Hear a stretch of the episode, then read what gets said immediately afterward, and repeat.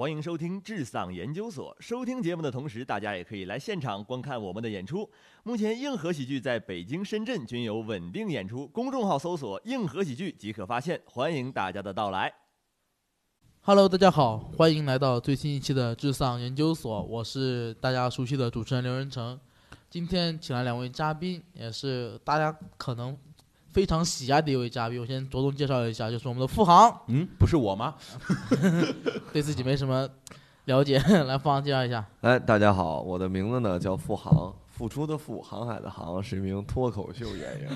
哎，脱口秀讲究四门基本功课呃，别别讲别讲单子，别讲单子。还有一位就是我们比较熟悉的子龙。啊！大家好，我是子龙。其实付航在我们这个电台并不是第一第一次出现，之前来录过一次，对，啊，但因为言论问题把那期节目给删除了。言论问题没有，你说清楚，就是 这期节目的那个嗯音效不是特别的好，就是因为你尺度过大，不当不当用词过多。啊，好吧，好吧哎呦，你讲吧。啊，今今天我们想聊点什么事儿呢？就是因为付航前段时间在国内好去好多地方去开了专场，也大小算个巡演吧。今天就想想聊一大小算个巡演，哎，有点过分了啊 啊！那小点算也是个巡演啊。就是前段时间付航在外面巡演了一通嘛，然后作为一个单口演员，讲了一年多，这个效率非常的高，而且感觉作为一个单口演员能出去巡演，应该是个非常奇妙的经历。就想今天大家带带着子龙跟付航，不，因为子龙前段时间也巡演过了，而且去了更多地方，虽然说人少一点，但是也是一样。所以今天就想看大家感受什人么的。可多了，高达三十人。哎高达三十人。我今天就想聊一聊嘛，比如说方，你前段时间去了哪些地方？你还记得吗？嗯，我觉得你有点不太尊重我，PDD。你真的？什么叫也算是巡演？哎，那你心中我想问一问啊，咱们这个主持人，你心中什么叫巡演？别跟我这憨笑啊！你看，呼兰那场算巡演是吧？我觉得巡演，方人据我所知，两次巡演，一次是去那个江浙沪，长三角。长三角，对，江浙沪，江浙沪说大了，说大了。然后再去了一趟珠三角。对，长三角是三个地方吧，什么南京、苏州、杭州，对对对，珠珠三角和广州、深圳，嗯。感觉就是你每回都是去个地方就回来，去个地方就回来，感觉不是学院，学院给我个感觉是什么？从从北京开始南下，哎。先到天津，再到河北，再到山东，再到江苏，巴拉巴拉，然后再绕一圈再回来。我觉得这个可能那个更多像公路巡演，就是这里面我给大家插一个，其实脱口秀演员他这个巡演其实和摇滚乐乐手是一样的，就是呃这周是这个城市，然后下一周到另外一个城市，它本质上应该是一样的。对，刚才阿成忘说了这个东西。哦，对对对对对嗯，反正就今天想聊，想大概聊一聊，比如说航哥感觉这一趟最大的感受是什么？就出去这么转一圈，开始叫我航哥了。啊，我呢，其实啊，就是演出啊，没有巡演，没有巡演，感觉呢，就是各地的观众啊，其实呢，就是接受程度还是挺好的。我一直以为有可能南方的人听不懂这些北方的梗啊，但是后来发现他们都是听得懂的，这个还是让我感觉非常的欣慰。而且我从来没有去外地演出过，我一去演出的时候，他们对我的那种欢迎，啊，还有那种支持，哎，让我真的有的时候想起来就想说。妈妈，我想吃烤山药。啊，好吧，好吧，真的就是感觉特别的感动。原来还真的有人，哎，去看我之前传到网上的那些视频，然后我做的这个工作，或者说我做的这项个人的爱好，还真的是可以影响一些人。真的有一个女孩握着我的手说：“我有重度的抑郁症，每天就是看你的视频，唯一能让我开心一点儿。”你信吗？我信了。这个我信是假的 因为这一段我在网上看过。啊，呃，这就是我们大家可能不熟悉凤凰的观众可能不知道，这就是我们航哥的表演风格，就是非常的张狂。但我但我觉得不知道这事儿是不是真的假的，假的是吗？真假的啊啊！但我相信总有一天会变成真的。应该是很有真的，因为我自己给大家力荐一下富豪，因为我有一段时间其实工作压力特别大，夜里晚上没事儿的时候，我会在打开 B 站看富航的视频，然后一直一个人在那儿笑。这个是真的是向大家力荐的。对，如果你抑郁了或者心情不好，看看富航，真的，哎，这猴挺逗啊，可以的，可以的，没问题。而且我们航哥预期来说，马上新的一年应该还会有新的巡演计划，而且这回我相信会更加正式，会去更多的地方给大家带来欢乐，是吗？感觉如果真的有观众期待的话，可以可以去参与，可以去了解一下，去购票什么的。怎么突然开始狗舔了呢？就是很莫名其妙啊。没有这你的这也不叫个狗舔，最多是个 respect。这是啊 respect，狗舔还没开始呢。哦，好吧，非常感谢啊！呃真的，我一直觉得刘老师是一个特别特别善良的人格，他可以就是剥离出来，咱们只看他的人格，不看外表。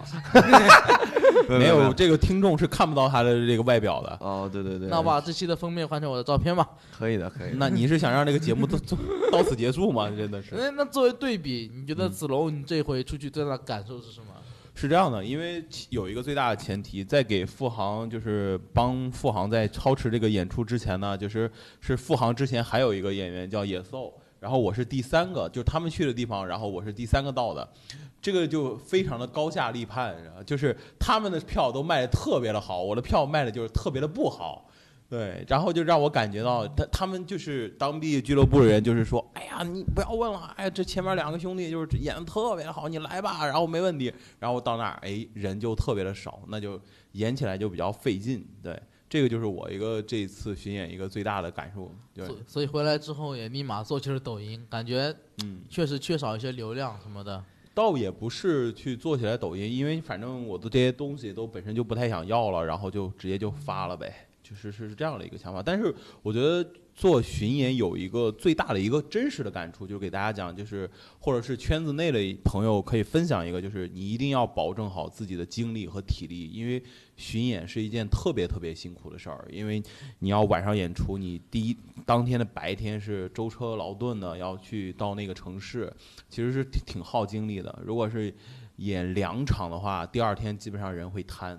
对，哎，航哥会吗？你比如说，你如果连今天在假设今天在南京，明天在杭州，你这下来的感觉是怎么样的？浑身有劲，真的，我真的我太有能量了。我觉得演出这个东西是一种能量的汲取，嗯，就是我演完吧，观众啊，他们有可能听不了第二场，但是我呢，已经吸走他们所有的能量了。对，就是我是越演越开心，就已经开始演到就观众不想听，就就是就他都不太想听我讲那些东西了，都已经给他们讲烦了，他们都想走了，真的就给他们讲的已经太难受太累了。你在吸他们的查克拉吗？对，真的就是一股能量的吸引，而且刚才龙哥其实听他说啊，他的观众少什么之类的，还是他比较谦虚，真的，真的很少、是吗？呃，龙哥还是比较谦虚的。其实龙哥他更像一些行为艺术家，他其实不是为了演出，就就是喜欢挑战三十个观众。不 不不，就是我觉得，我觉得这个其实才是一种真正的勇气吧，就好像是，嗯，刘仁成去北展办一个专场。有有可能，有可能我就会服刘仁成一辈子。就但是刘仁成坚持演下来，然后这种感觉，我觉得还是有点堂吉诃德的那些东西的。哎呀，这一次打四个人了，不不不，真的还是我觉得那种状态还是挺好的，只不过我真的遇不到那种场合。真的吗？要不然给你安排一个真的吗啊，算了算了，你忘了当年在四十二演出的时候的，开玩笑，开玩笑，开玩笑。当然，就谁都会有嘛，只不过说龙哥，呃，更不在乎的把它说出来，还是一种调侃自己，算是比较有风度、比较有心胸的。舔的怎么样，龙哥？哎，可以是吧？然后明年全国巡演先给付航安排上啊，你看看，非常谢谢龙哥你。是真的就是，连演三天你都不真的不累是吗？我真的不累，我真的就想每天都演，就那种三十天三十个场地的，那才过瘾，你懂吗？就是吃饭演出，吃饭演出，那个真的你会演到一定时候啊，会有一种莫名其妙的感觉，嗯，就是你的大脑已经不受你支控了。我已经可以在苏州的时候，那是我第一次演专场，我从来没有演过专场，因为我觉得有可能。对我这种选手来说，演专场很容易让观众疲惫，所以我就把一些非常不好笑的内容搁在前面。但是我没想到他们笑得那么开心，我就怕把他们弄死，你知道吧？然后 我就在讲到一段时间之后，就大脑开始进入自动驾驶了。OK，我已经完全剥离出来了，然后我就去有一个小人儿，就是离开我自己，去看看场地里边每一个观众啊，就是意思就是说你的魂魄出来了呗。基本反正大概是那个意思吧哦。基本就是，我觉得这个东西，我就当时那一瞬间，我觉得特别的没意思，然后我就开始即兴，真的真的，我就开始即兴创作，你知道吧？我就开始即兴创作，然后就讲了五分钟即兴的东西，然后就凉了，然后然后然后赶紧回来。对，然后再赶紧再回来。就其实你演的越多，就好像是你每天跟家人一起对话的那种感觉。有的观众呢，也之前看过你很多的内容，很多的表演，所以说他们知道你演那些内容，然后他们还是很愿意去倾听。在那个时候，你就会想竭尽全力为他们在现场制造出一些新的东西，那种感觉还是挺美妙的。每天都演，我觉得也可以。就是当然，但是我回来之后，我的那个满嘴开始生疮，就 有可能是因为，比如说是好像是上火吧，因为我对。演出还是比较在意的，就每场演出之前，我都会自己练很长很长时间。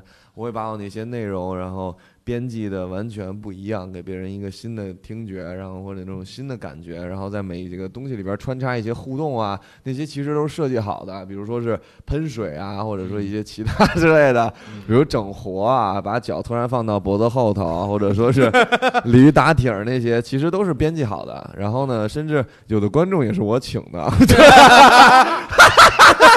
就是，就是。我给大家真是分享一个，就是付航这个他绝对没有撒谎，就是他在演出绝对是有激情的，就是有，因为当时他到南京还是苏州演完，当时是晚上十点嘛，你给我发了一个微信，对对对，我印象特别深，因为那天我也在演出，他就跟我说，他说哥，我太爽了，我都觉得自己已经不是我付航了，就就发了好长一段，我明显感觉他还有能量。其实我当时在那边已经累得不行了，就是那种感觉，就是特别羡慕，因为我也是不是狗舔呢，就是我们我们公同事有一个是苏州那边负责人，他跟我们他就跟我们说，付航是在所有在苏州开专场的演员里面效果最好的一个人。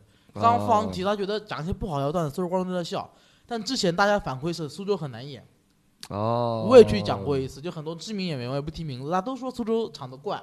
不好演，苏州观众他们 品味就是反正不是品味问题，就是他们不好演，很难伺候，大家都有点害怕苏州。我记得咱们有个朋友，我可以可以提，叫沈清吧。新年年底他发过一条微博，他发说他说再也不想去苏州演出了，就因为一场演出特别冷。还有我的好朋友张博洋，对对，苏州也凉过一。对张博洋，我们也特别尊敬一位前辈，他讲的特别好，平时特别炸。他不是前辈啊，对我来说是巨星。但是付航他就觉得。方演的就是所有人都最渣的，就所有在。我提一杯吧，来吧，来吧，大哥，喝一个，喝一个，喝一个。哎呀，非常感觉是非常厉害。没有没有没有，其实我个人感觉，嗯，我其实一直不理解，就是龙哥他那种表演状态啊，他怎么好意思说累？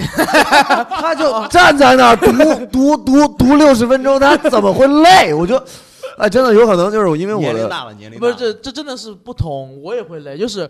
我之前包括看付马，包括看一些别的演员，就你们这种风格演员，我真的就觉得，就是你们这种风格不是我，不是我什么能驾驭的，根本就驾驭不了。就别说那种想段子什么的，就那个体力消耗我就受不了。嗯，就是真真的，你有时候咵跑最后一排这个互动，啪又跑回来，如果是我就喘不上气了。真的真的，我话就接不上去了。真的，其实我一直有一个小秘密没有跟大家说，我的体脂跟李小龙是差不多的。真的，就因为我自幼是习武嘛，就还是有一定的战斗能力。你别看着我就是瘦的怎么样，但是一不开心就是 双截棍，对对对，就是也有可能就是变成一种非常凶悍的人格。你信不信？信，信个屁！我就是个娘炮，我真的，我真的，其实我还是从小，呃，因为我自己对自己的要求啊，非常的奇特。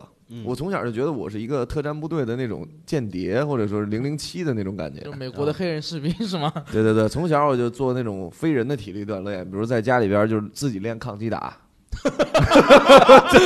很奇怪。现在练不练？现在练，咱也来一个。不不，现在不练，现在不练。真的，那个时候我还拿那个弹力球，你知道吧？就是对面就是墙，然后我把弹力球扔到墙上，然后就打过来，打我自己。然后，所以我 就天天去训练。所以说，地球啊所以说我现在的呃右眼视网膜是有一点脱落。没有没有没有，真的，其实就是还是会自己从小就是给自己做一个人设，就好像是那种人民英雄啊，或者说是那种拯救世界的那种感觉。就从小老觉得自己就是要做点什么的那种。拯救世界的感觉啊，非常奇怪，然后就给自自己训练，不就拯救了苏州脱口秀场吗？没有没有没有，真的没有这个。粉丝，我觉得他肯定拯救了一些没有那么快的人，就他哎，真的是啊，真的是啊。我前拯救了我，拯救了我。我前几天经常，我真的现在会在抖音上面有人私信我说，哎，我特别不开心，然后我有轻微的抑郁症，然后我工作也不开心，家庭也不开心。然后今天是我的生日，然后付航，你能叫我一声爸爸吗？就是这种特别特别无理的请请求啊！我真的。我已经是刘仁成，我已经完全不相信他们跟我提的任何需求了。我真的觉得他们所有的人，就比如说自己不开心啊，或者怎么样的，其实我能做的就是尽量就是把我。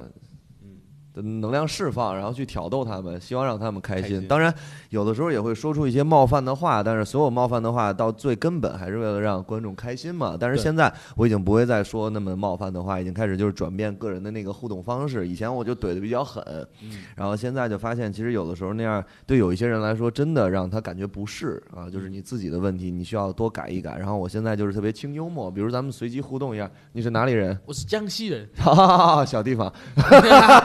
有没有女朋友？没有，好好好，该就这种 特别的，这也和以前没啥区别。这这这个也没有什么太大区别，是吧？那就再换一种方式啊，你再换一个地名，换一个什么都换啊，就是咱们即兴互动一下。你是哪里人？广东人。好，雷雷斯米斯讲广东话？不会啊。好，丢你老母。我觉得还是以前那个版本听的舒服啊啊！好吧，好吧，好吧，那不是。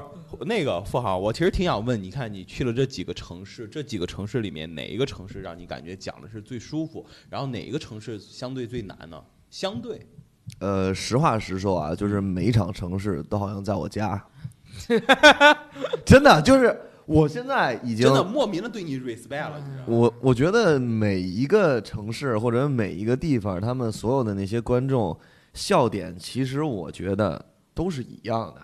嗯嗯嗯。我我我我演完了之后才发现，其实他们的笑点真的是一样的。比如广东的那些大哥大姐，他们有可能是南方人嘛，有可能呃东北二人转的那些笑话有可能听不懂，然后或者说是东北的那些北方的梗他们听不懂。但是后来发现。就是还是他们到位了，我觉得都可以。对对，状态到位了，他们是可以理解的。还有节奏什么的。对对对，我演完之后一问说咱们那个现场有多少东北的大哥，然后基本百分之七十都是东北大哥。真的，就是在广广州问的是吗？找老乡会了吗？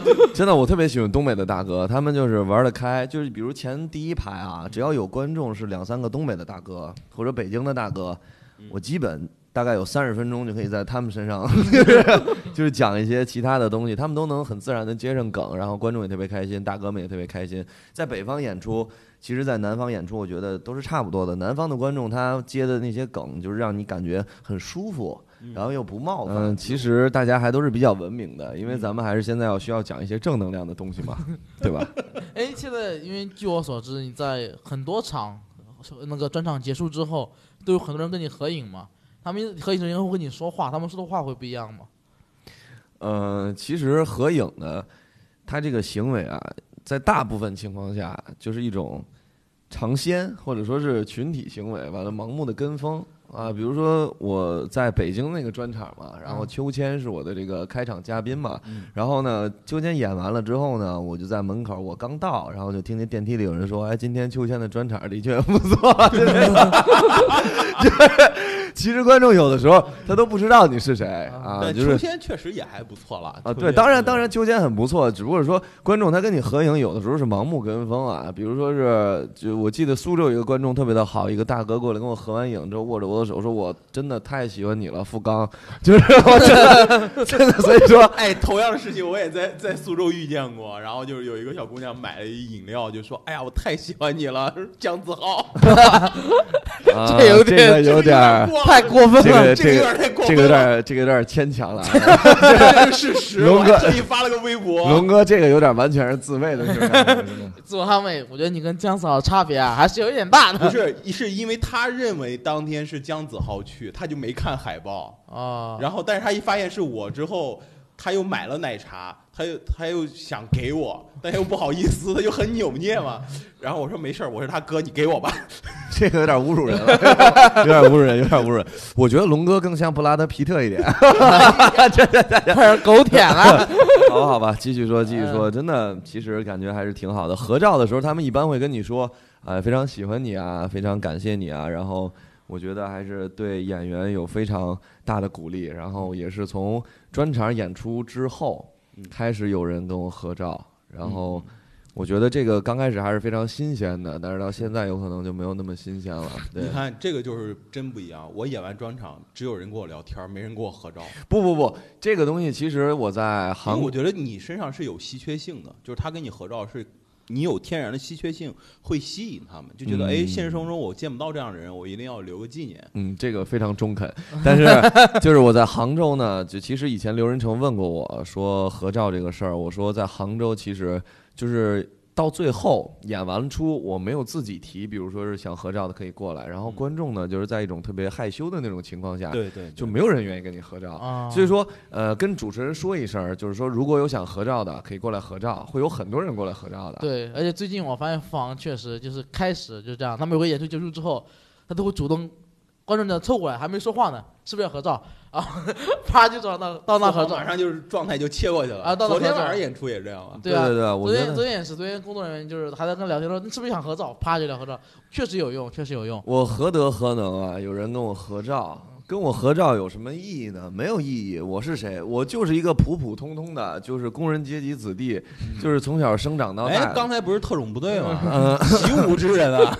不嗯，以前真的小的时候在学校里边，当然我在学校也是那种就是风靡全球的那种感觉，就是 女孩也会追我，然后给我写很多的情书啊之类的，在我梦里，对，就是没有没有，就是会会吸引女孩儿，但是从小到大没有那种跟别人要过来跟你合照的那种感觉，这个那你以前当就玩摇滚的时候，也没有人要跟你合照吗？我觉得不太会。我那时候唱完了之后都会有人过来跟我说说哇兄弟你太朋克了，我说为什么呀？他说刚才看完你演出一听你就没排练，唱的什么玩意儿啊？你这都敢上台，你太朋克了，你知道吧？就是那种感觉，所有人都觉得我是个傻子。那个时候演出。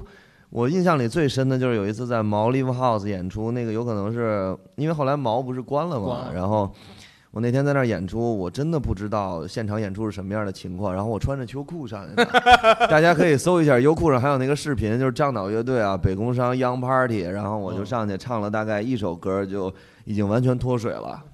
就是后面一句都唱不出来了，然后所以底下的观众呢也呆若木鸡的看着我，让我觉得非常的 脱水是因为身体状态还是？因为太热了，秋裤太厚了，他们其他的人都穿短袖，我我穿秋裤秋衣，我这个人就你是夏天上的吗？对冬天冬天我是非常就是养生的一个人，就是他现在讲脱口秀，他都穿三层 三条裤子。而且他每每天来场地第一件事就是脱裤子。我不抽烟不喝酒，九点半之之后让我睡觉，我直接就要捅人了，真的就我特别的不开心。除了演出，除了演出，演出完了我到家就是赶紧需要睡觉。然后我每天就是这个状态，所以说在演出的时候，我一般都会提前备两条秋裤穿好，然后，嗯、这是真的。对，然后上台的时候再脱掉。这个其实也算是一种自我爱好的方式吧。现在有很多年轻人老熬夜，我就不明白为什么。比如龙哥现在印堂都已经开始发黑了，嗯，就是很奇怪，天天烧灯芯儿。真的为什么要熬夜？我想问问龙哥，为什么呢？所以说我演专场的时候我会累，就是这个原因。哦，对吧还真的是这个对身体这是有影响个确实对的。身体不好，但是工作原因嘛，也有人。其实还是不要熬夜，谁都不要熬夜。很多小女孩现在天天熬夜，她们那些昼夜都是颠倒的。完了之后让我觉得非常的心疼，就想加她们微信，就想就就就没有没有没有开玩笑开玩笑。你要说到加微信，真的这一次你巡演有没有加观众微信？呃女我指的是女观众。因为我有女朋友嘛，啊我很爱我的女朋友，所以所说还是加了。加了，没有没有，就是观众如果喜欢你过来跟你加微信的话，我觉得还是一个爱好，呃，或者说是对你表达尊敬的一种方式，我还是不会拒绝的。但是我加完那些所有所有的女观众，没有一个人跟我说话，他就想看看你的朋友圈儿。对他想，他想知道你这个人是什么样的。所有家的男观众都开始跟我聊骚，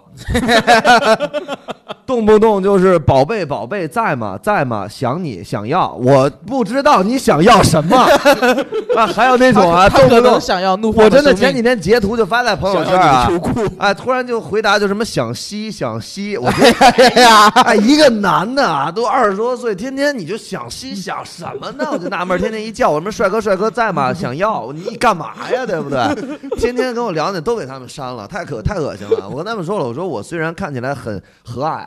但是你不要挑战我的后面，就你不要挑战那些那些不该挑战的东西，你知道吧？我这个东西我是特别讨厌男性，比如有的人他明明呃就不是他不想做什么，只是想表达跟你那种吸引，比如见到那个刘仁成说哎骚猪好想你，你知道吗？就是让人感觉很不适，你知道吧？我明明不骚，还要管我叫骚行什么骚猴或者什么之类的，挺污人侮辱人的那种骚狗啊，或者 什么扫狗这个就有点过了，应该是疯狗吗？他们其实有很多观众啊，就从最最开始演出的时候加我微信，然后一直看我的演出，就没有花过一分钱票钱。你哦，对，其实付航有一个特别大方的一个那个，就是只要别人跟他合照，他说来，我送你一张票。对对对，我觉得这挺好的，呃，有利于经营粉丝。挺不不不，因为我演脱口秀，其实真正啊，我演到半年之后才发现，就是卖票跟我没有关系，所以你所以说 还不如送一点儿呢，还不如送一点儿，送一点儿。挺好的时候，我就瞪了刘仁成一眼。对对对，那送一点儿，我觉得没事儿。比如说俱乐部俱乐部老板那种龙哥对这个行为，你觉得？因为广大听众都在听，哎，其实其实你忘了吗？那天就是他又在鱼鱼演出完，就说我送你一张票，我当时就说你少吹牛。这个不是吹牛当时那个观众好像当真了。但但但其实其实是开玩笑。我有时候觉得这样挺好的，因为就是我我不知道为什么，我觉得我明明是个特别和蔼的人，对吧？对然后我觉得我应该大家应该也看我，应该也不会觉得我特别脾气不好什么的。但昨天演出完就有观众跟我私信，啊，他说他说他其实昨天看到很多人在跟放合影嘛，他说本来想想跟我合影的，嗯他但他觉得我会不会同意？啊，但其实当时我看着放合影，我就在想，有没有人会过来找我合影呢？其实我在这么想，然后我发现之后没有人之后我就走了。他说等人走了之后再找我找找不到我了。其实我是，其实我是伤心的离开了。对对对，真的有的时候是，男的还是女的？是女的，我现在就想送她一张票。真的你真的应该，我就是觉得你想送她一辈子吧。其实我觉得很多单口演员还是有一种莫名其妙的呃隔离膜，就是他演完出之后呢，他会进入一个自动驾驶的状态，就是低头害羞，然后看到观众呢也不愿意跟他们打招呼，也不愿意说什么。其实我觉得完全没有必要，因为观众他看完演出也是那个状态。刘老师就是他会给人一种特别的。我跟他之前聊过，因为我觉得刘老师表表演的时候都有一种就是类似于路易 C K 的那种感觉，真的有一点儿。今天完了，布拉德皮特、路易 C K，对呀，真的就他有一种不呃厌世的那种感觉，也不算厌世吧，就是不呃玩世不恭的那种感觉，还是就是什么都挺不在意的。然后后来刘老师跟我说，这是他故意营造出来的，我真的就觉得，真的觉得其实没有必要。刘老师其实是一个非常和蔼的人，而且他人性非常的善良。这个刘老师是我见过在单口界算是。善良啊，比如说北京单口有一百个演员，肯定是前一百名。没有，就还是真的挺善良的一个兄弟，然后还是挺好的。所以说，嗯，你可以比如跟女观众多聊一聊天啊。我没有啊，我没有，我没有 咱说巡演吧。啊。回到回到回来回。到就是说说巡演。哎，对，那你觉得？我一直想觉得，你觉得在外，不过刚刚我听现在已经表达出来了，他应该是觉得在外地开专场没有什么不同，对你来说是吗？其实我觉得他是属于那种就 KOL，就是基本上所有场他都能接，所以他觉得所有场子会不一样吧？对你来说是、所有场子都一样。是是没有不同是吗？其实实话实说，所有的单口演员，呃，有没办过专场的，比如他们会想，哎，办专场会不会观众，呃，呃凉啦怎么办呀？或者说没有信心。其实我真的去演专场之后，才发现，如果那些人认识你，然后过来看你演出的，哦他们会莫名其妙的非常喜欢你。所以说，在那种情况下，观众已经是被筛选过的，就不像是平常在北京演出，大家都是莫名其妙不知道你是谁，过来看一看你，有可能喜欢你，有可能讨厌你。在那种情况下，大家都是喜欢你的，所以说我觉得专场其实比普通的演出要更好演。啊，对，那这就是我和他专场最大的区区别。那对于子龙来说，你觉得你去外地开这一圈专场，嗯你的感觉是专场跟普通演出的区别是在哪儿？我的专场比较特别，就感觉像开每每到一个城市就开一座山，就是 真的是就是因为大家很多人是第根本不认识你是谁，然后他只是说哦这个俱乐部，然后找这个人来呃演出，然后就想第一次看，他还是有一刚开始有一些审视的状态，然后呃以及慢慢慢你再把它掰回来那个状态，而且再加上我的演出，就是有些地方票卖的其实没有那么好嘛，所以说就是场子就最少的应该是南京吧，四十张票，我印象特别深。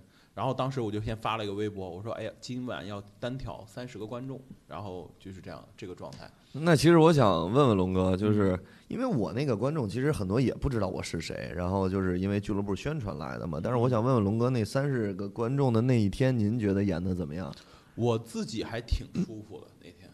哦，那天很舒服，在南京。就是我原来因为我的预期特别的低，嗯，因为我觉得这就是四四十个人嘛，嗯你很难再讲爆或怎么样。嗯那我那天的话演的时候，就是我已经就自我放弃了，嗯。反倒哎好像效果还挺 OK 的。啊，再加上我在那儿现场讲了一个，就是临时讲了一个现场的一个梗，啊嗯，主要就学南京人说话嘛，就啊，一下就进来了，然后接着我就讲讲完整场，对，其实我还是挺喜欢这种感觉的，因为我其实能理解龙哥的感受。因为有一次我看黄西老师在这个开放麦里边也是十几个观众嘛，嗯然后他去跟每一个观众互动，然后我就在门外，我自己一个人，我不喜欢听其他的演员演出，然后我就在门就那个玻璃玻璃墙，我看着黄西老师跟每一个人互动，然后那个灯光就是洒在他的侧脸，然后照到观众的脸上，观众每一个被互动到脸上都有一种莫名其妙的欣喜。嗯然后后来发现那个瞬间其实特别的美好的，因为有的演员，比如像我现在真的是挺想跟观众聊一聊天儿，尤其是观众少的时候。哎，我觉得大家就是朋友的那种感觉，因为您支持我，给我舞台，所以说在那一个瞬间真的是传递快乐，这个行为是非常高尚，而且让我觉得美好的。对，是你又又又又搞完了你，我我在等你的庞吃烂呢，我 我在真等你类似于普拉比特这个梗呢，啊、就像龙哥呢，其实在我心里边吧，真的就是有布点拉德皮特，大智若愚的感觉。前几天有一个奇葩说嘛，他们在讨论一个辩题，就是说好像一个画儿烧着了，烧着了，你是救猫还是救画？你知道吧，刘知道成？对，然后大家都在问。哎，比如说，哎，他们辩手呢，我没有看啊，但是说他们说的那个短片儿我看了，就是具体的剪辑，就比如说是，哎，如果你是画儿呢，如果你是猫呢，然后呢，我就问龙哥，龙哥说，我说龙哥，如果你是火呢？然后，然后龙哥特别认真的看着我说：“兄弟，其实我从来没想过我能火。” 真的就是龙哥有的时候跟他说话吧，就非常奇怪，因为我也不知道他在说什么，然后他也不知道我在说什么呢，但是还能聊一段时间。所以说，龙哥他的 有一些莫名其妙的笑点，还是需要接触才能了解。以前我觉得龙哥就是一个狠人，就那种特别狠，动不动就要给你几拳的那种。后来见面之后发现，就是真的，他还是那种就是给你几拳还给你几脚 就是几拳不够是吗？对对对。但是龙哥其实他有一种莫名其妙的笑点没有被开发出来，他那个笑点是最好笑的，就好像有点像其实就是因为我我感觉就是咱们俩年龄差的比较大而已，差了哦十岁吧，其实就是代沟而已。其实我觉得差十岁，呃，代沟其实并不是很大，我觉得还主要是智商。没有没有，开玩笑，开玩笑，开玩笑，开玩笑，开玩笑。其实我前段时间我去了一趟成都啊，那场演出也不算是专场吧，反正就跟两个人拼一下，那场就特别灾难。我感觉我说实话，那场演出我感觉我只要是演出以来就没有那么冷的场子，真的是我所有演出以来最冷的一个场子，就是开放麦有比那冷的，但演出真的没有。其实是这样，你到一个城市，如果你是一个陌生的演员，对当地的观众来讲的话，其实这就要考验你的一个经验，就是你要想办法让他先接受你，接受你，然后再然后喜欢上你。他有可能你刚开始就不要讲那么深的段子，有可能讲一些很傻的互多互动啊。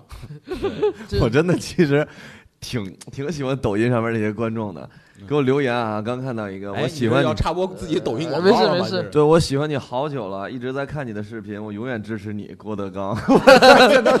什么呀？这都是，哎呀，我真富的，刚你好。哎呀，我真的，所以你，而且你在这一次在成都演完之后，你有什么感觉？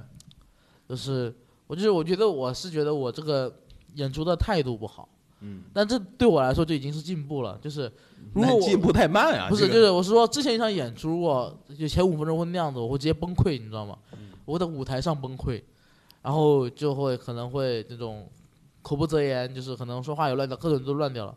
而那场演出，我五分钟之后我没有崩溃，但我有点放弃了。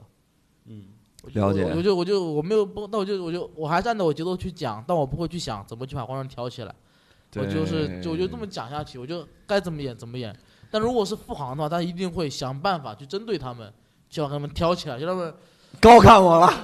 我有一次在村里演出，他真的是村长啊，就带着乡亲们坐在底下，村长拿一个铁锹，就是立在旁边嘛，就看我们演出。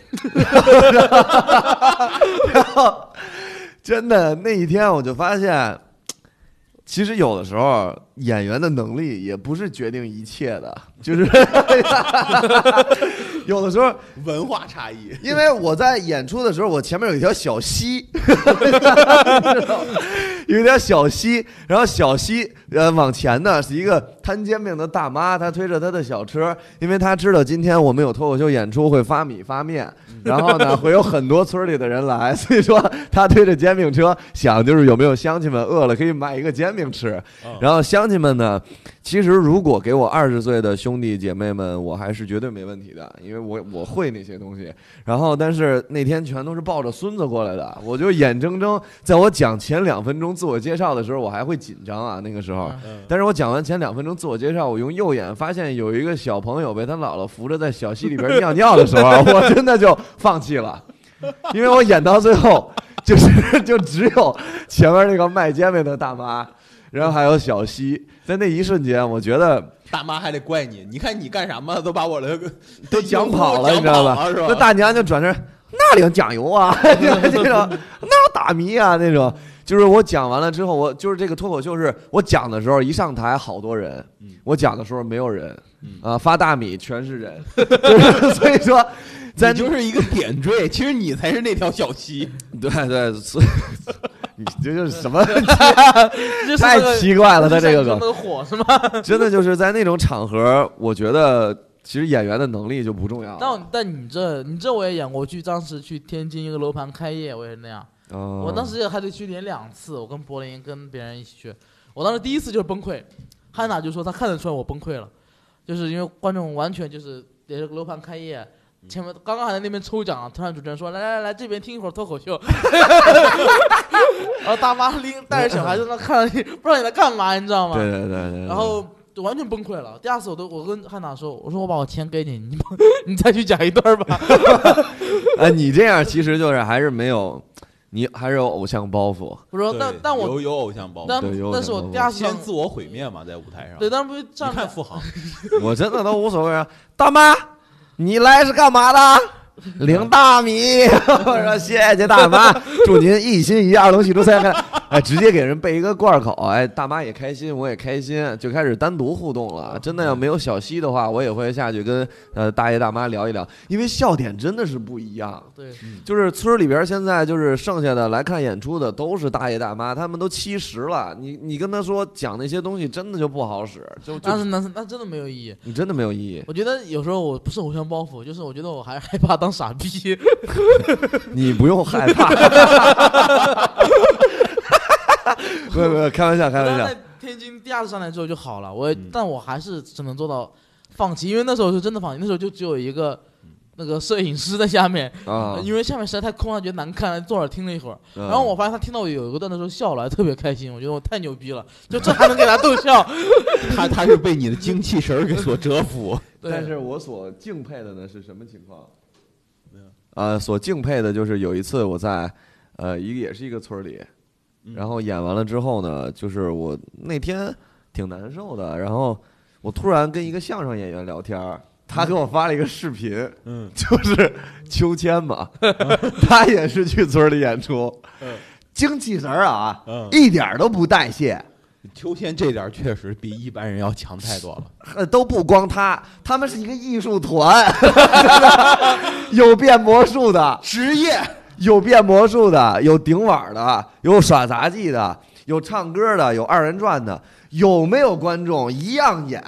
就是他们，我他们演的时候，我从他们眼睛里边能特别真实的看到，他们就眼睛里边全是钱，真的，真的是为了钱。他们太艺术了，就是他们那个说相声的时候，就真诚到就只为钱。刚背一个罐儿啊，背的时候，前面一辆公交车从他跟观众面前直接开过去，就是面不改色心不跳。就直接就讲下去。就有一个大妈坐三蹦子上面，就是歪着听他演出。然后呢，他说这是我最真、最最忠实的观众啊！一问说大妈有可能耳朵的确是听不见，就是家里人送他出来晒晒太阳，就是就只有那一个大妈一直听到结尾。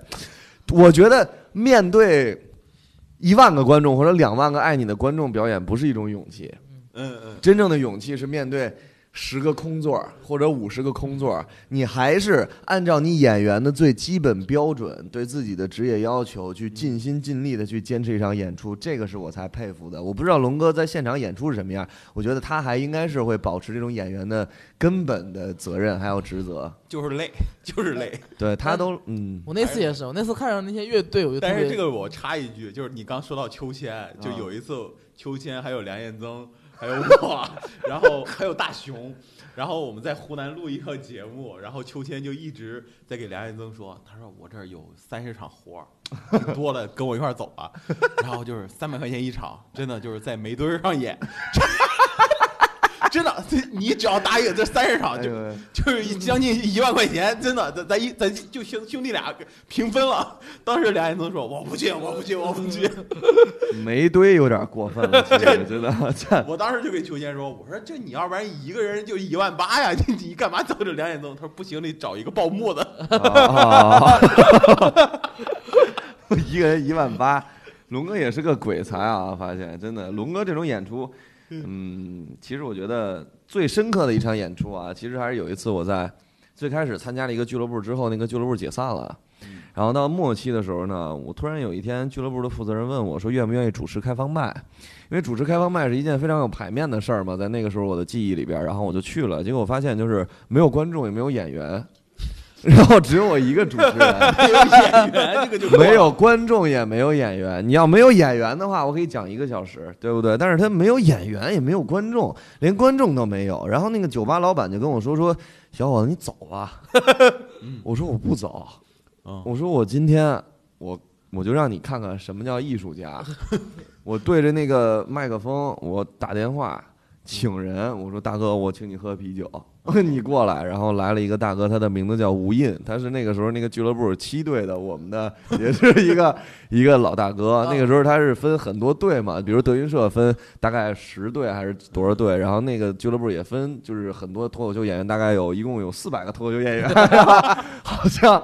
就是我那一队，现在好像只有我在坚持说嘛，所以说那个时候我找了那大哥，那大哥给我录了一个像五分钟，然后我自己对自己讲了一段脱口秀，我对着那个镜头，然后那个大哥我说你笑啊，他还不笑，然后我也没给他买啤酒，就是笑了，我就给你买了。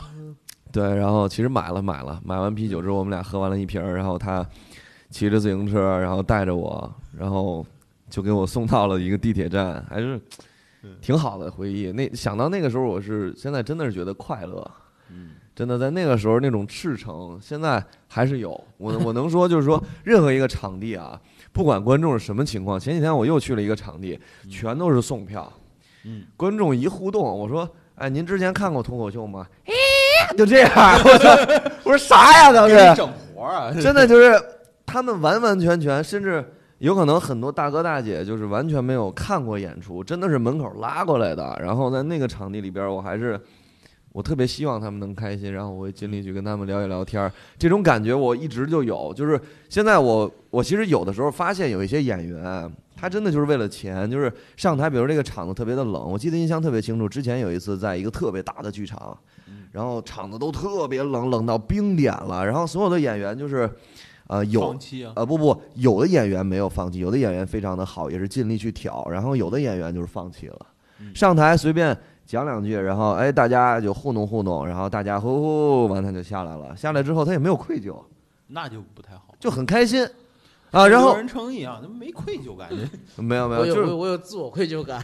就是我当时我就想上去把所有的这些观众都调动起来，我就疯狂的互动，我跟每一个人互动，我就疯狂的互动，最后气氛还是不怎么好。但是如果我没有那么做的话，我会特别特别的难受，就是我觉得特别对不起人家，就这种感觉，我现在还是有。我觉得就是甭管是一百还是二百块钱，我得对得起我拿的这个钱。当然，有的时候互动也会出一些小小的问题，比如说是呃那个时候不懂互动啊，完了之后听错了观众说的一些话，完了听他们说一些东西听错了，完了之后听模糊了，然后会接一些莫名其妙的东西，比如调侃一下，比如哎呀傻子啊什么之类的。有的人接受不了，有的人接受得了，但是那个时候我当时会觉得观众接受不了，但是其实到最后发现我的能力太低。我本来可以用那种非常轻幽默和非常文明的方式去跟观众互动，然后但是我选择了其他的那种，比如稍带一点讽刺，那个就特别的不好。所以说现在都已经完全改了，因为其实那天我觉得肯定就有观众会不太开心，然后嗯，因为我互动的太频繁了，当时也没有经验，互动的也不好，讲的也不好。然后那是我很早期的一场演出了，也不算早期吧，就是两个月之前。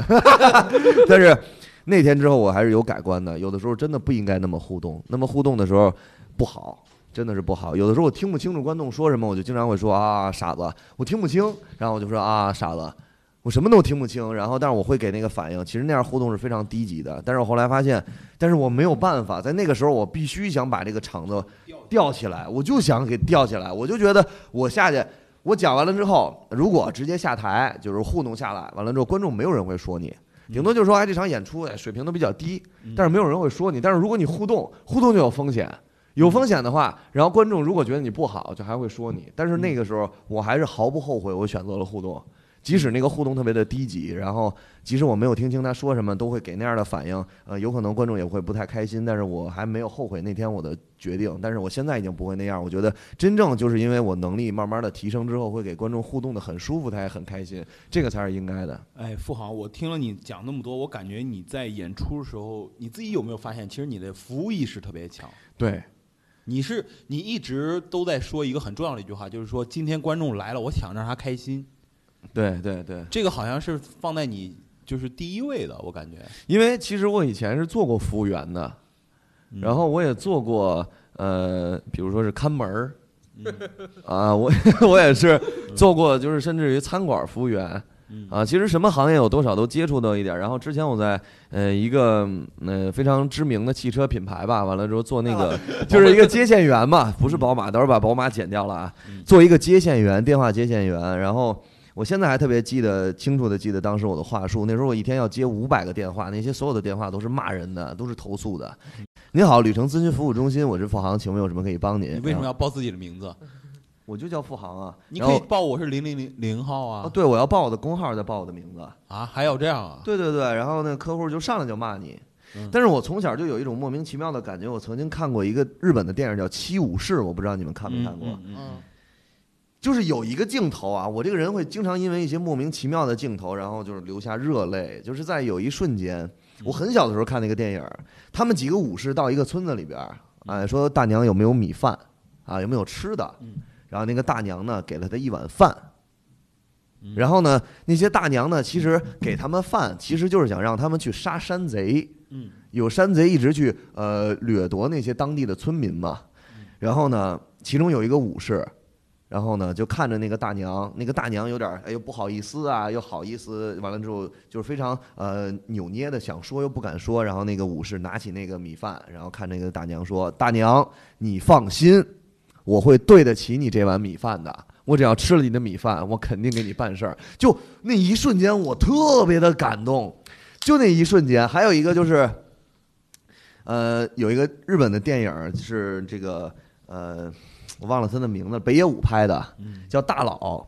其中他们去呃外国，然后呢想收另一个帮派嘛。完了，另一个帮派的那个人说：“你说你愿意为你的大哥付出什么？”然后他说。我愿意为我的大哥付出生命，嗯，然后他好吧，那你现在为你大哥付出生命吧，嗯，然后我觉得他后面肯定是进入一些莫名其妙的那些情节，但是没想到他直接拿起枪就对着自己的脑袋说：“大哥，以后都靠你了。”完了就啪一枪，就我那一瞬间就傻掉了，就我会因为对对对，直接就给自己打死了，嗯，他就对着镜头特别认真的说：“大哥。”以后都靠你了，因为他大哥不在，嗯，然后他只是对着镜头凭空说的，就那种瞬间还是对我就是非常容易感动的，对，就是说我吃你的饭，我拿你这个一百或者二百元，完了之后还是这个多少的演出费，有可能观众也不配合，也是送票的，但是我只要拿了你的钱，我一定要为你办事儿。啊！我从小就有这么一个。观念，就是我不能让别人觉得我是一个这个我让我突然想一个事儿，就是你你好像在微博上发过一个照片儿，就是你为脱口秀做过什么，然后是当时我们帮你弄那个哪哪吒那个小品，对对对，是吧？其实当时你你这么这个事情反正过去了嘛，我们就聊。嗯。其实当时是不是其实你特别不想演那个小品？说实话，嗯。我呢从小有一种莫名其妙的感觉，就是当大家都推着我，比如说有人帮助我去做一件事情的时候，上一个节目或者大家都说哎付航唱歌特别好，给大家唱一个，我就会有一种天然的排斥。哦，其实我打心眼里边我是想演的，嗯嗯。我也是想弄的，只不过说会积攒，就是人很贱，你知道吧？就是人的性格都是 有贱的。就。你。啊，对对，那就我吧，我反正是很贱的，就是就是大家如果求着我吧，我就会有一种莫名其妙的那种傲娇，但是现在我已经完全没有了。但是其实说实话，我当时唯一的想法就是，我还是想以脱口秀的方式去进行一些表演。但是我真的去接触那个喜剧节目之后，我发现真的是不要觉得别人没有才华，你真真正正在电视上看小品演员说话是什么样，你一到现实里边跟人家一比，我狗屁都不是。人家演演小品就是比你强太多了，不是一个维度的。真正那些演小品专业的人，一上来一句话直接就进状态，根本就没法比，人家还是有东西。所以说，还是应该多学习。就是以前很多的那些想法，都是因为目光短浅。嗯，嗯是这样的。但是没有，我我说回来，我觉得其实就是那天我看那个微博的时候，我我当时没在北京，我感觉你好像确实是很热爱脱口秀，而且你很有职业感，就是你你就像你刚刚说的，你就是为了这两百块钱，那你就会为这两百块钱服务。我真的啊，我其实是一个摇滚乐手，你知道吗？真的，我 我挺想唱歌的，只不过啊，我没有创作能力，就是而且摇滚你要啥创作能力？你要写歌啊哦哦，哦我没有写歌的能力嗯，我特别喜欢唱，然后我嗓子也不行，真的就是。原来我只一生不羈放縱愛自由，那會怕有一天會變得，知道吧？就完全挺朋克了，挺朋克了。就就根本上不去，啊、嗯也学过啊、也弄过，根本就唱不去。但是二里庄陈奕迅还是可以的，我还是有这个浪得虚名的，就是陈奕迅的歌我是没问题啊，就是低音的那部分。嗯，嗯、来个十年吧，呃，我给你来一个遥远的他吧。呃也行。迎晚風 醉三里，不行，现在没有状态，等有有机会吧。但是有机会有機會其实我特别喜欢的就是表演。我我其实有一件事兒一直跟没有没有跟任何人说过。嗯，来在我们电台说一下嘛。我小学二年级的时候有音樂課，音乐音乐老师呢教大家唱歌，唱一段时候小朋友都累了，嗯。累了之后呢就不应该不知道该怎么办，然后呢我就经常就是出洋相跟大家聊天儿。嗯。所以说音乐老师当时就惩罚我。嗯，在二年级的时候上台，就是站在所有人的面前给他们讲四十五分钟的笑话，嗯。讲一节课。哇，那个时候我真的记得这个事儿，我跟所有人说，所有人都说我太虚伪、太装了，但是我真的是站在那儿给他们讲笑话，就是张口就瞎编。啊，我有一个朋友，他叫两毛钱，两毛钱在地上捡到了一分钱，一分钱交给警察叔叔。那个警察叔叔问他说：“你为什么要把这个交给警察叔叔？”他说：“啊，因为捡到一分钱就要给警察叔叔。”警察叔叔说：“你应该把你交给我呀，因为你叫两毛钱。”就写这种梗，你知道吧？哎，小的时候他们特别的开心。然后我印象里边，二年级我做过这件事儿。后来就是老师，因为我在呃音乐课上面把同学脑袋打开了嘛，然后就是音乐课你打他干啥呀？因为他问我，也是当时我这个事儿真的太真实，我现在嗯太记得特别的清楚。所有人都说付航你要当体育课代表，嗯然后我又进入那个傲娇的状态了。哦，我说我真的嗯就不想当，但是其实我想当嗯。我觉得体育课代表肯定非常的帅气，但是我就特别不想当。然后有一个男同学。哎，就在旁边跟别人聊天的时候说了一句话，类似于说：“哎呀，那什么想不想当？”就是那种片儿汤话嘛。啊，然后当时呢，我就开启了就是侠盗四模式，就是你玩过《罪恶都市》吗？嗯，我当时对对对，那个是《罪恶都市》那版，完了之后你把人打在地上，然后呢，我就一拳给他打在地上，之后我就看着他，哈哈，就这么一直踩他的脑袋，我们刚刚真的真的，不是刚刚我们聊一期电台，聊到他们就是王俊呃，王俊林说他们以前以前班上有个疯，哦，小块说班上有个疯子，说说怎么疯了，就因为他突然被开除了，为什么？因为他把别人打完之后踩别人脑袋，这个有点儿，他那个同学叫什么？真的，没有没有，小块还是八八几年人，和你们应该不一样。真的，就那个时候我特别的不对啊。完了之后，后来的那个同学他爹就是 要杀了我，真的。然后你把他爹摁地上，然后就是我我我那我那次事儿之后啊，就因为我那我跟那个同学之前有矛盾啊，就是说整体爆发了。但是我小的时候没想到我那么有能量，然后突然在那一瞬间，因为小的时候我真的自由练武，嗯，然后小学一年级练到三年级嘛，完了后来开始练散打，天天跟别人比武。因为那个同学也很能打，但是我不知道那天为什么他的状态就不太好，我就给他来了一套就是 GTA 四就安排上了。安排完了之后呢，他没说啥，他就是脑袋流血了，然后地上流了好多血，然后 然后音乐老师就说就走过来看着我这看着我说你是人吗？就就是就是。但是其实他不知道，我们小时候打架非常的凶残，就别人在我的脑袋上面没中嘛，真的，别人在我的脑袋上边，我那时候有一个双截棍的段子是完全真实的，你可以摸我的脑袋，来，刘老师你摸，真的，你摸我的脑袋后面是有一个坑的，你摸得到吧？哦，确实是这个坑是别人抢走了我的双截棍，然后在我脑袋上面凿的，真的，这这是真事当，时你状态呢？直接就懵了，还是？没什么状态，就是我还是继续追？我是挨打的，追干嘛？我是想跑，我真的，真的，我那个时候就是啊，这个故事有点太长了，我先讲小学的吧。我那个同学就面不改色心不跳，还要面子，你知道吧？然后这也没说什么，就擦了擦血，然后就回家了。然后在家里吃饭的时候呢，就是我他爸后来跟我说的，说吃着吃着饭，然后就一家三口嘛，然后他噗一口血就吐了，吐了满桌的菜。我的天呐！然后他爸就要弄死我。他爸那时候是一个就好像是，嗯、就是摩托摩托 biker，就是哦也是那种挺狠的大哥。因为我曾经看过他对，我看过他爸打他，就是那个时候我在 太狠了。他把这个绝对是，就是当你的朋同学他爸打你的同学的时候，你莫名会 respect 这个同学。太害怕了。他真的就站在楼道里，他爸拿着把摩摩托车头盔摘下来，嗯直接跑过来，就是那种助跑，你知道吧？大概十五米，一下哇，给我那个同学脑袋直接打他在空中，甚至都转了一圈的那种感觉，然后他就直接躺在地上。所以说那个时候我打他，我根本就觉得他不会出事儿，因为他每天都那种状态，怎么可能会流血呢？因为他也打我，你知道吧？他那个时候以前打我的时候，给我脑袋挠的我都都不行了。他是八神，我们都管他叫，因为他特别喜欢挠人，然后他爸就要弄死我，然后我就特别的害怕。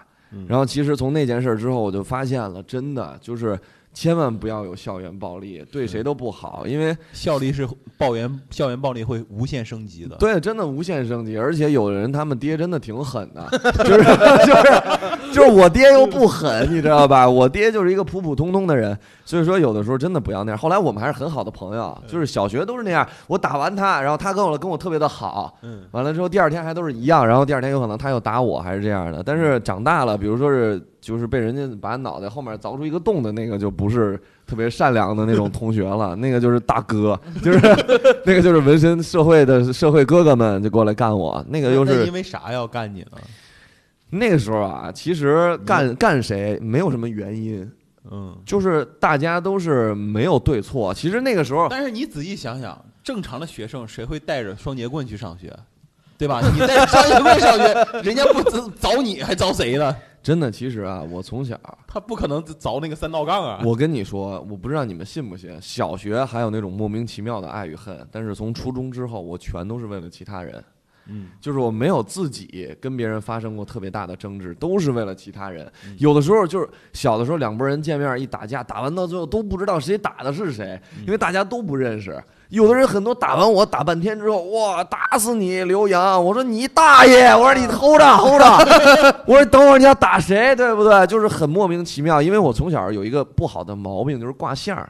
嗯嗯就看着就特别的狠，嗯，但是我其实呢又是一个孬种，就就就不不不，我其实不喜欢跟别人发生任何的问题第一次听。说一个孬种的，然后把人大头打出血。不不不，真的我真的不喜欢发生问题。有一次我在河北上学的时候，我印象里特别清楚，我在买麻辣烫，在楼下，然后呢，过来了。就是我在买的时候，过来了几个大哥，都是那种纹身社会大哥，买麻辣烫，说到时候给你钱啊。完了之后呢，那几个大哥就去 KTV 了，唱歌去了，还是干嘛，还是办事儿去了。然后我就跟旁边站着，因为我等我的麻辣烫嘛。结果从远处，哎，一个大哥也是穿一身黑，带着就是很多金链子，乱七八糟的，就是屁股后面拿一个大长的东西，套着黑布袋走过来，看着我是你吧？我说，我说，我说，我说，我说。我不是哥哥，然后我就起来了。嗯，那大哥说不是你，我说真不是我，我说我也买麻辣烫呢。嗯，然后呢，过了一会儿，完了之后那几个大哥回来了，就是他就在那儿等，拿着那个东西等那个大哥嘛。完了之后那几个大哥来了之后，他直接就就跟那几个大哥干起来了。嗯，干起来之后呢，呃，就是给那大哥就拿那个长的棍子，我不知道是刀还是棍子，反正就砍人家脑袋一下子。然后呢，那个大哥就满头是血，然后呃，那个人。当着我们所有人的面儿开车，直接把那几个大哥就是打完了之后，又开着车把他们撞飞，你知道吧？撞飞啊！撞飞就是就直接一撞，他们哇都散开了。他们想拦那个车，然后一撞全全飞了。飞完了之后呢，那个大哥让我最服他的，就是被砍的最多的那个，打的最多的那个大哥，满头都是血，血葫芦了一样了。追那个车追了一百多米，追出去之后，那个大哥跑回那个麻辣烫的摊位。嗯，就是问那个老板多少钱，然后把钱给那个老板了。嗯。所以说，从那一刻开始，我就特别就是觉得那个大哥人简直就是太厉害了，就太有道义了。后来那个麻辣烫，那个老板说：“那你还吃吗？”他说：“我吃不了了，小伙子你吃吧。”然后我就拿着那两份麻辣烫，就就就走了。这是真事儿，你知道吧？我觉得就是还是每一个人还都有好的一面吧。有可能他们也是因为其他的问题不太了解，反正真的挺狠的。我真的直接开车撞飞，追一百多米跑回来，这老板多少钱？不差你钱，先把钱给。你我天哪，那个真的让我挺有可能他就混那一片儿吧，他有有有头有脸，对对对，有那种就是有的时候就是那种大哥，比如说当时在一个当地还都是挺讲那些莫名其妙的。关键是你这个故事前提不是说你自己卦象吗？啊，对对呀，我当时卦象啊，为什么周围站那么多人，他过来就逮我，就是因为卦象。小的时候在学校门口啊，每礼拜五不是你说都是一都是黄种人，有一黑人，他不问你问谁啊？这有点过分了，这有点过分了，真的就是我在学校门口，我就特别讨厌每礼拜五放学，会有无数的那些古惑仔就在门口等你，对，就是等任何一个人，但是我出来，所有的人都会把目光在我的脸上集中十到十五秒。然后扫描一下是吧？然后我我就是心里就想，我说今天会怎么样呢？如果听到就是他，我就知道今天又完蛋了，有可能又要就是一顿恶战，你知道吧？被莫名其妙的带到一个莫名其妙的小胡同里边，问一些莫名其妙的问题，莫名其妙的给我几个大嘴巴，问我爽不爽？就是我还得我还得不爽，真的我还得回答。那个时候我第一啊，一般就是一帮人过来围着我。就莫名其妙的打我，真的不知道什么原因，就因为我长得太狠了。那个时候我就是从小就比较喜欢剃秃头嘛，完了之后大家都觉得你挺狠的。其实我本来真的没有那样，一过来就是，哎，你你你你挺牛逼啊！我说我怎么了？就还跟人家争吧一下，你知道吗？啪一个嘴巴，我说。我说大哥有话好好说，知道吧？我说大哥有话好好说，我没听明白。我说您再跟我细说说，知道吧？别老打人，因为其实哥没准就是咱们也能成为朋友，就就一下就就不行了，真的。我我一般就是装狠就三秒，怎么着啊？只要是看他选项，他要觉得哎，有的人真的没唬住啊，真的，一过来我一帮人围着你，你就记住了，眼就面不变改色心不跳，你真的你看着他说怎么着啊？然后他看着你，他要愣一下，就这事儿就有缓儿；他要抬手要给你大嘴巴，你就道歉，你就 你就先你就先认怂。反正那个时候还挺快乐的。小的时候，其实我最后悔的，就是那个时候啊，有有的同学不应该让他们。我应该劝诫他们，就是不应该在这条路上，比如说是越走越远啊，对对对对对。但是后来其实也都没有，因为他们受到一些莫名其妙的伤，其实是没必要的。校园暴力是最可耻的，大家都不要校园暴力，真的没有必要。而且这个东西也没有谁对谁错，都是因为年轻的荷尔蒙分泌太多，冲动。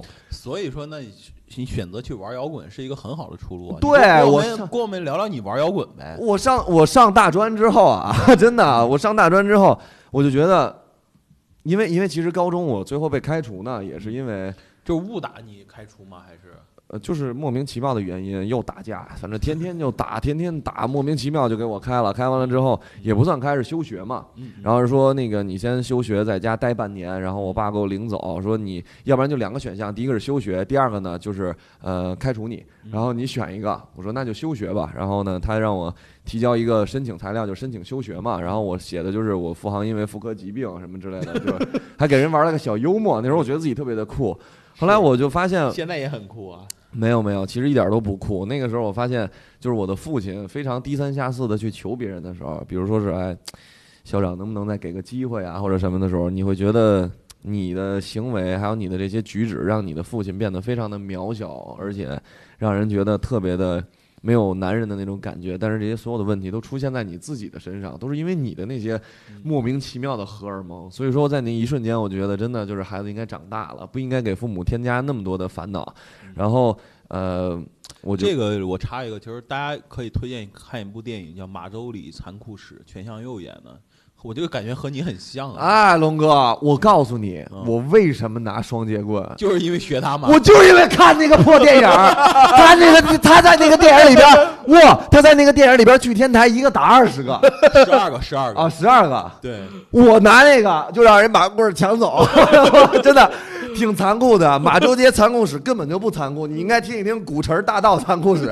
石景山古城大道太残酷了，我被人追着打，人家拿人人，我天哪，我那时候被打的。但是那里面不一样，就是全相佑他爹本身就是开武馆的哦，对吧？那个电影里面他他爸就本身就是开武馆。我也是学武术嘛，对。但是就是你说的最重要有一点，就是他成长也是因为他爸在那儿求校长不要开除嘛。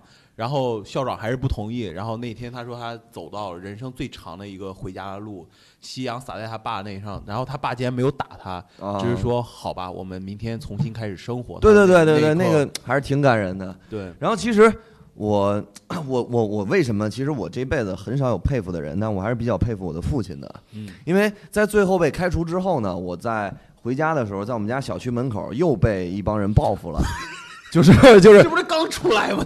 就是我刚我刚被开除，然后就又被报复了，在学校门口等着我，又打我，哇，给我一顿打。打完了之后呢，我回家就去拿菜刀，然后去追他们，然后他们就跑了。跑完了之后呢，我回家就说，哎，我要报警，然后呢，我要让 我要惩罚他们，就是因为我要真的是呃要报警惩罚他们。但是问题就是，他们也不是社会上的人，他们就是其他学校的。也是要高考的学生，嗯，然后我爸呢就回家了，然后看到我说你干嘛呢？我说又挨打了。然后呢，我爸说你现在要干嘛呢？我说我要报警。然后我，我当时印象里特别清楚，我爸一下就把我那个电话摁住了，嗯，说孩子，你现在报警，人家孩子怎么高考啊？嗯，哎，那一瞬间，哎，我就觉得。一个父亲啊，如果在自己儿子面对这种事情的情况下都能说出这种话，我还是觉得挺感动的。在那一瞬间，我还是觉得在那一瞬间，我才是真正的长大了。发现，尤其是像男人啊，就对待一些事情，还是要有一些自己的担当，还是要讲道理的。我问我爸说：“那您为什么不让我报警呢？”他说：“你打人家那么多次，人家报警了吗？”我说那的确没有，所以说在那一瞬间，我真的是在那一瞬间成长。感觉你爸和刚才那个就是给麻辣烫大哥钱是一类人呢。呃，但是我爸是一个非常老实的文员，就是不像不像那个。这个不分公啊，对，分工种，对对对，这其实也是不分，还是因为我从小啊，就是喜欢看一些英雄主义那些东西，就是大侠，嗯嗯，侠客。啊，动不动的就是我一直就想，会不会哪天啊，比如说是妻妾成群啊，或者什么之类的这些，就老给自己套到武侠小说里边儿。所以说，还是从小比较喜欢那些侠义的那些东西，还是对这个是有感触。真正长大就是在那一瞬间，玩摇滚乐是为什么？就是因为上大专之后想吸引女孩儿。嗯，我发现富豪完全不用我 Q，他自己就讲下去了。没关系，正好是第三趴吧。真的就是完完全全就想是换一种方式去吸引别人。我真的发现，所有的男孩儿不要去搞校园暴力，真的，哥哥已经现在毕业这么多年了，不要搞校园暴力，没有意义。你打死多少人，没有女孩会正眼看你。那当然了呀。你要丰富自己的业余生活，给自己捯饬的帅帅的，然后去去跳一些街舞，去唱一些歌，玩一些说唱，去做一些摇滚乐，完了去唱一些东西，那个才是真正吸引女孩的。古惑仔的时代已经过去了，真的。但是现在我觉得。所有的小孩儿比我们那个时候已经好太多太多了，玩的东西多了。我们那时候什么都没有，就是跟女孩怎么表白？我喜欢你，你喜欢我吗？我不喜欢你，直接跳窗户上边啊，拿手扒着窗户，二楼。哎，喜不喜欢我？送一个手指头。喜不喜欢我？送一个手指头。喜不喜欢我？送一个手指头。最后就剩一个手指头。哎，就那种觉得老给自己带偶像剧的那种感觉。但是现在女孩一脚给你踢下去。没有没有，因为其实我这只手也是抓着的，就是就 是不会搞那么愚，这也跟电电影里边学的。所以说，现在的太多这种行为了。我到大专我才明白，原来唱歌就可以吸引女孩。如果有一个人早点跟我说，我完全不会这样。我小的时候很早就学乐器。但是吸引不了女孩，为什么？我学的是吹小号，吹小号怎么可能吸引女孩呢？也挺优雅，也挺优雅。不优雅，别人觉得你吹的是喇叭，就根本就不优雅。可能是你爸给你买的太小，太奇怪了，真的太奇怪了，你们都太奇怪了，太愚蠢了，太愚蠢了。然后来来讲讲玩摇滚，吹小号吸引不了女孩。弹吉他，每一个男孩，不管你长成什么样，不管你有没有个人魅力，学一学弹吉他，你绝对能找到女朋友。嗯，那才是真正吸引女孩的方式。如果你可以创作作词或者作曲的话，你没准还可以成为一个歌星。你的年轻的时候，一定要去做一些这样的事儿。而不是把那些事情放下放在，比如说看哪个男同学不爽，跟哪个男同学要打架要 battle 那种，完全没必要，真的。哎，那那我听起来挺好奇，其实其实其实是对你来说，不管是打架还是作乐队，嗯，或者是脱口秀，你最最早的原动力是吸引女孩是吗？讲脱口秀真的就是为了。生活，不不不不，就是生活的唯一乐趣。北京八套房的男人怎么还为了生活？别瞎说，别瞎说，真的就只有一套，真的就只有一套，就六百多平米。没有没有没有，开玩笑开玩笑啊！不玩那些吃了吐、低级的东西了。真的就是，我实话实说，我没有任何的癖好。嗯我不买衣服，不买鞋，什么都没有。玩摇滚乐是我唯一的精神寄托。我为什么在大专还留了一级？是因为我傻吗？嗯，是，就是肯定 不不，肯定是肯定是因为我大专也没有特别的努力学习，我当时我就开启了乐队这个篇章。有一次演出的时候，完了之后让你选择是演出还是一场考试，我选择了那场演出，然后我就留级了一年嘛。之前也说过。呃，在那一瞬间，我觉得我自己就绽放了。我那一瞬间，我在舞台上把上衣都脱掉了，然后跟大家就是土嗨，然后我还没有穿内裤，然后底，然后然后底下的女生都说哇，这个男的真的是个大傻，啊，不能说脏话啊，但是。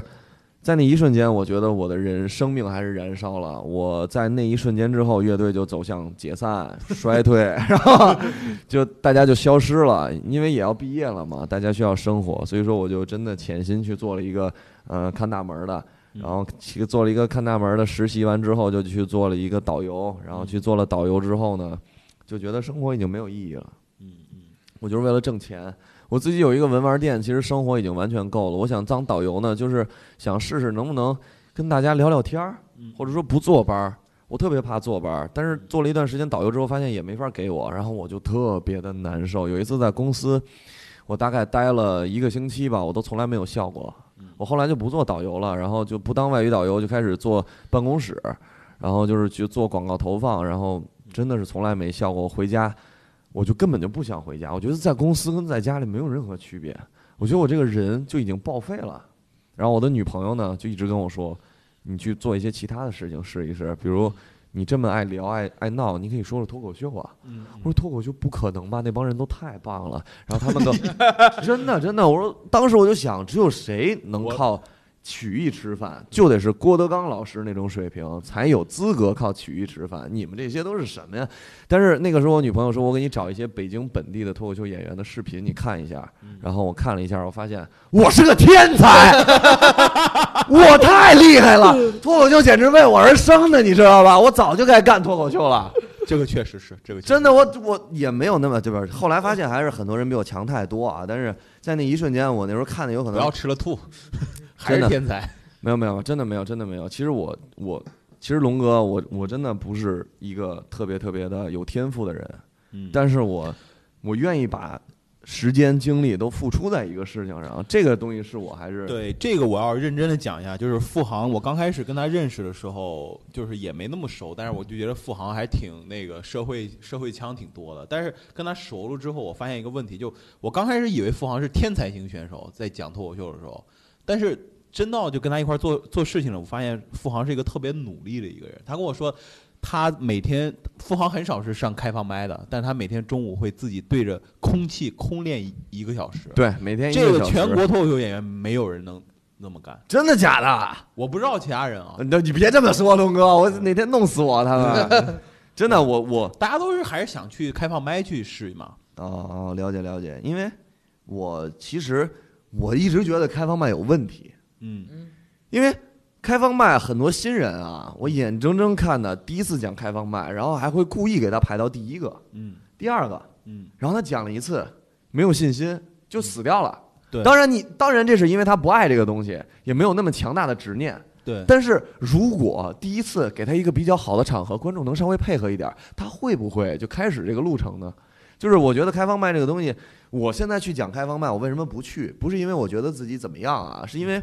我觉得每一场开放麦，如果碰到热的当然好，如果碰到凉的，我要热，我热场的时候就要浪费很长的时间。我讲的时间长了，又又又又特别对不起其他的演员，大家都是来练的，凭什么你讲的时间长？所以我就后来在想，哎，还不如自己对着墙练。每天呢，我会就是就一直练，一直练，一直练，一直练，一直练，一直练。在那那个时候，我会找到一种感觉。但是最近我其实没有达到这个一小时的标准了，因为。有一些其他的事情，比如说要给一些呃节目准备一些东西啊，或者什么之类的，我觉得还是会影响到我，挺消耗的这个。对对对，其实还是挺消耗的。我还是挺喜欢那种每天那个时候，我一个月只有一场演出，或者一个月一场演出都没有，然后我就疯狂的去练。那个时候我的创作速度真的不是吹啊，那个时候我我一个星期。写十五分钟，完全不一样的内容，就是不好笑啊！但是那个时候那种创作激情，我现在我真的觉得自己也有些懈怠了，我没有当时那种感觉了。我其实讲很多东西啊，就是那些特别硬的梗，我就不愿意抛弃，然后也是一直在讲。写东西的速度也也比以前慢了，所以说我自己应该调整一下自己。有可能，那你会讲的东西更深层次了呢，对吧？这是有都是万事都是有好有坏啊。嗯，其实说实话，以前就是没有什么标准，现在呢，觉得很多脱口秀演员都很厉害。然后如果说你要再那么讲没有标准的东西，有点我特别怕观众就看我来，嗯，但是我去讲新的东西。他们觉得不好笑，我就太难受了，就太对不起他们了，就这种感觉。所以说现在也是挺纠结的，但是还是没有那么纠结。比如我今天新写一个，我看你觉得好不好笑啊？嗯。比如我在厕所里边，然后呢，我去拿卫生纸啊，我就一直在拿，一直在拿，一直在拿。啊，有一个动作就是听众有可能听不见，就是我一直在倒手嘛，拿的很多。然后我公司的老大妈就过来看着我说：“小伙子，你要上吊吗？” 然后呢，我说：“哎，大娘。”你来这个男厕所，要看到一些你不该看的东西怎么办呢？那个大娘看着我，哎呦，哎呦，哎呦，哎呦呦，我说怎么了，大娘？我踩到你前列腺了吗？然后那个大娘呢说：“嘿，你个小黑鸡崽子，我什么没见过呀？哎，不不，这个顺序反应该是我什么没见过呀？你个小黑鸡崽子。我说嘿，你还敢给我起日本名儿，小黑鸡崽子。” 好吧，好吧，那那咱们 那咱们继续，那咱们那咱们继续讲吧，继续继续讲，行吧，行吧，就这样了。富豪绝对是艺术家，行走的艺术家。就这样，就这样。这是我今天写的，我觉得很很搞笑啊。这不是，这昨天演出时候你不已经讲了吗？效果也挺好的呀。嗯，还行吧，就这样吧。反正就是现在呢，就还是希望拿出一些激情嘛。我就一直觉得很多人，其实他们。这个话挺伤人的。有无数个人根本不爱自己的老婆，嗯有无数个人也根本就不爱自己的老公，嗯有无数个人也根本就不喜欢现在的工作。嗯就是他们每一个人莫名其妙的就进入了一个轨道，那个轨道就一下给你送到火葬场。嗯除了这些东西，我想能给你什么呢？比如，我曾经在地铁上看到一个父亲，他带背着一个特别大的包裹，嗯，然后他的一只手抱着他儿子，一只手拎着那个包裹，他儿子大概两三岁，然后就是抱一会儿，完了玩一会儿，抱一会儿玩一会儿，他特别特别的累，我能看得出来。但是呢，他儿子跟他坐对面儿，就是没有他们两个挨着的座儿，然后他就看着他儿子，哎，他儿子也看他，他突然给他儿子哎就做了一个鬼脸儿，哎，在那一瞬间，我觉得哎，有的人他是会享受生活的。不管就是这个社会，咱们每一个人是什么职位、什么呃经济状况、什么身份，但是有的人就是会享受生活的。我就发现有的人真的就是特别不会享受生活，我觉得他们太严肃了。比如公司的财务，嗯真的就是那些工作，他们我觉得还是我我特别就是想那种去逗他们的感觉，就我从小就有那种感觉。小的时候我去逗其他的同学笑，笑完了之后轰然大笑，笑完了之后所有的同学啊，这个小子简直就是一个跳梁小丑。我说过两句，但是我特别有成就感。我从小就喜欢逗别人，甚至一个人如果坐我对面，他一直不笑，哎，我就想哎逗逗他或者怎么样的，就是这种感觉。对对对，所以脱口秀现在就基本是我所有的东西。我特别怕我有一天失去这个舞台，嗯我特别珍惜这个舞台。所以说我在每一次表演的时候，我都觉得我真的应该就是好好去演，然后要对得起观众，对得起这个票钱嘛。其实这个有点装了，但是实话实说嘛，不知道大家能不能 get 到这个点，get 不到的话。啊，这很正。我说的是听众嘛，听众这是大众嘛，大众的话，咱们的听众大概有三百多人，所以说，所以说，所以说也不知道他们会怎么想我，但是其实真的非常感谢你们，如果有你们来看过我演出的人啊，非常谢谢你们能来看我的演出，把一个本不该有说话机会的人吧，完了送上舞台，然后在有的时候他还非常闪耀，这个是非常感动的。说一说自己还是比较感动的，对，这个其实最重要的是，我觉得你看，你从小就爱好习武，然后又做摇滚乐，现在包括做脱口秀，其实我觉得内核是一样的，你都是属于那种不断的去向外释放自己。对我每天有很多莫名其妙的能量，大家都说啊，演完出看着我就是一个死妈脸，就是就特别的严肃，嗯，但其实呢，我是在积极查克拉，就真的真的就是你这个就是包括演出也是一样，你如果一直浮夸的话，没有人笑。就是一直特别闹，没有人笑，都是要哎一静，然后突然给一下，然后赶紧收回来。所以说平常呢，我一直在收我的状态，不是严肃啊。你跟我聊天的话，我会非常放松的。那就让你跟你一块儿拍照嘛，马上就释放出来了。对，随便拍，真的，我特别喜欢跟别人拍照啊！你赶紧来，真的什么都可以。很多观众不好意思说，哎，我能跟你拍个照吗？我天哪！其实说到拍照这个事儿，我觉得任何一个脱口秀演员都还是想去拍个照的。对，目前还没有那种巨星，比如说拍照拍烦的那种，我觉得应该李诞有可能算吧。但是他也是那种还是很职业的一个人，哦，对他还是会很开心，来拍拍拍拍拍。我知道，我说就是说有资格说拍烦了的人，中国我觉得我觉得还没有吧？应该没有，那那应该没有，那应该没有。而且喜剧演员说拍烦了有点怪，你不觉得吗？呃，这真的那个有点装了，因为在台上都是非常接地气的那种表演，如果突然来那么一句话，真的是挺不好的，我觉得。对对对，是，还是这样大家还是经常找我们小刘拍照，好不好？找小刘拍照啊！重要的事情说三遍：找小刘拍照，找小刘拍照，找找小刘拍拍照你是。怎么绕回来的？好吧，刘老师真的有点过分了，你问问我问题吧。嗯，其实我觉得这这期聊到这里已经聊的差不多了。就感觉对富豪已经大家有应该有更深刻的了解。对，就是在我不经意的这种。再说一下吧，富航，你在二零二零年马上到新的一年，你有没有新的想去的城市去巡演啊，或者比如说？我给你一个数字，比如二零二零年，你想在多少个城市演出？嗯，其实城市的话，我真的没有太大的概念，但是我只想说一句话，就是我真的不想，就是浪费我太多其他的精力。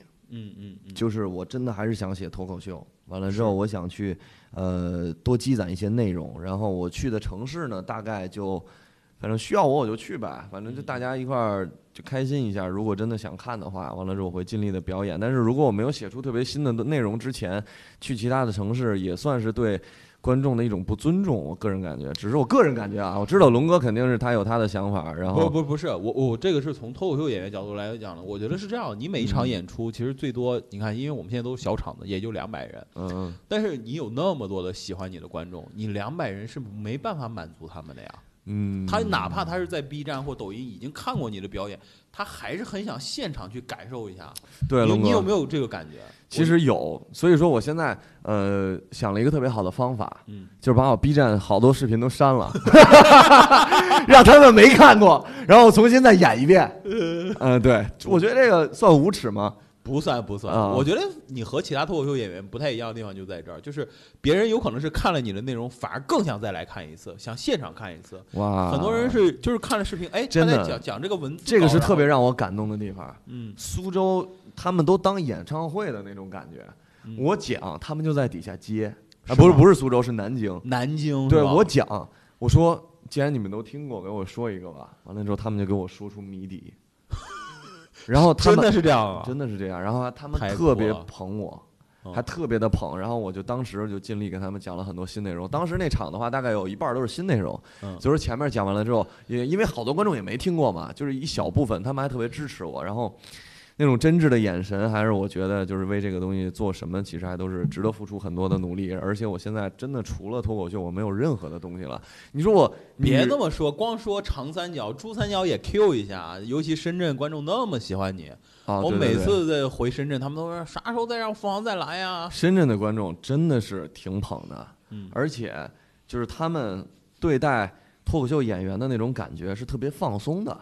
嗯嗯，他们不像其他的地方的那些观众那么拘谨，他们其实挺爱互动，去聊一聊天儿，完了之后去没有嗯对有那种亲近的感觉，我觉得还是挺好的，挺喜欢的，都挺喜欢的。对，基本就是这个状态。然后咱们今天也差不多了。嗯哦，我最后再问子龙一个问题：嗯，你嫉妒付航吗？我当然嫉妒了，当然嫉妒，当然嫉妒，因为我觉得他年轻是吧，帅气是吧？这个是重点。对，对这还是蛮嫉妒，蛮嫉妒的。但是我觉得脱口秀演员最大的责任吧，就是你要做好你自己的东西。就像付航一直在说，他说：“哎，你这站台上念六十分钟稿，你怎么可能累？”但是我觉得那个就是我的选择，所以我就有可能对不起，哥，没关系啊。嗯这个我觉得就是按照自己来嘛，就是你没有，我真的得声声声明一下啊，嗯真的就是呃，每一个脱口秀演员都有不同的风格，每个人都是独一无二的，每个人都有表演的姿态。嗯就是我真的意识到，有一天我的表演应该去适应大众的时候是哪一次呢？就是有一次在三里屯儿嗯啊、有一个叫 Breaks 的酒吧，我演完出之后，那天气氛其实还挺好的。然后有一个大哥在门口就看到我，完了之后我说：“大哥，你给我提一些建议好不好？”大哥就跟我说：“说你的演出其实挺好的，但是让人感觉有压迫感。”嗯嗯嗯特别的不舒服。然后当时其实以前呢，我不会听任任何人说东西，但是那一瞬间我还是有点顿悟。我觉得，哎，我说大哥说的有道理，不要讲那些太有压迫感的东西，不要让观众不舒服。所以说我那一瞬间，我还是有有有改变。所以说现在我才真的发现，就是不同的脱口秀演员都有不同的群体，他们每一个人在灯光下都是独一无二的，都有每个人的特点。我这里边突然有一个想象，我觉啊得如果要是把全国几个脱口秀演员就是汇聚在一起啊，就是我真的想知道什么样的观众能听三个小时。比如说把池子、卡姆、王德发、付航，再加个吴豪吧，五个人，然后拼一场。我说，如果是全程能听三个小时，这观众体力都不都很强。我觉得你们都是属于那种在台上特别耀眼、特别燥的那种状态。嗯，那是应该的。没 有没有，开玩笑开玩笑。那前其他都是前辈嘛，前辈的话都非常的优秀啊，respect 尊敬。Yeah, yeah, 对对对，yeah,！不是我，我只是有突然有一个想象。我知道龙哥的身份跟我不一样啊，他可以这么说，但是我不可以，我还是稍微正经一点吧，对吧？然后咱们今天待会儿把这个 Q 删了吧。啊，那今天到这里，大家我觉得本来是想聊一聊巡演的，但大家听完之后，说实话，我们现在我们粉丝群都是付航的粉丝。我觉得今天聊这么多，他们肯定很爱听，可能会嗯翻来覆去的听听付航的故事。我觉得今天聊的也挺成功的。嗯然后这期都就到这里了，谢谢大家，再谢谢大。家。谢谢大家。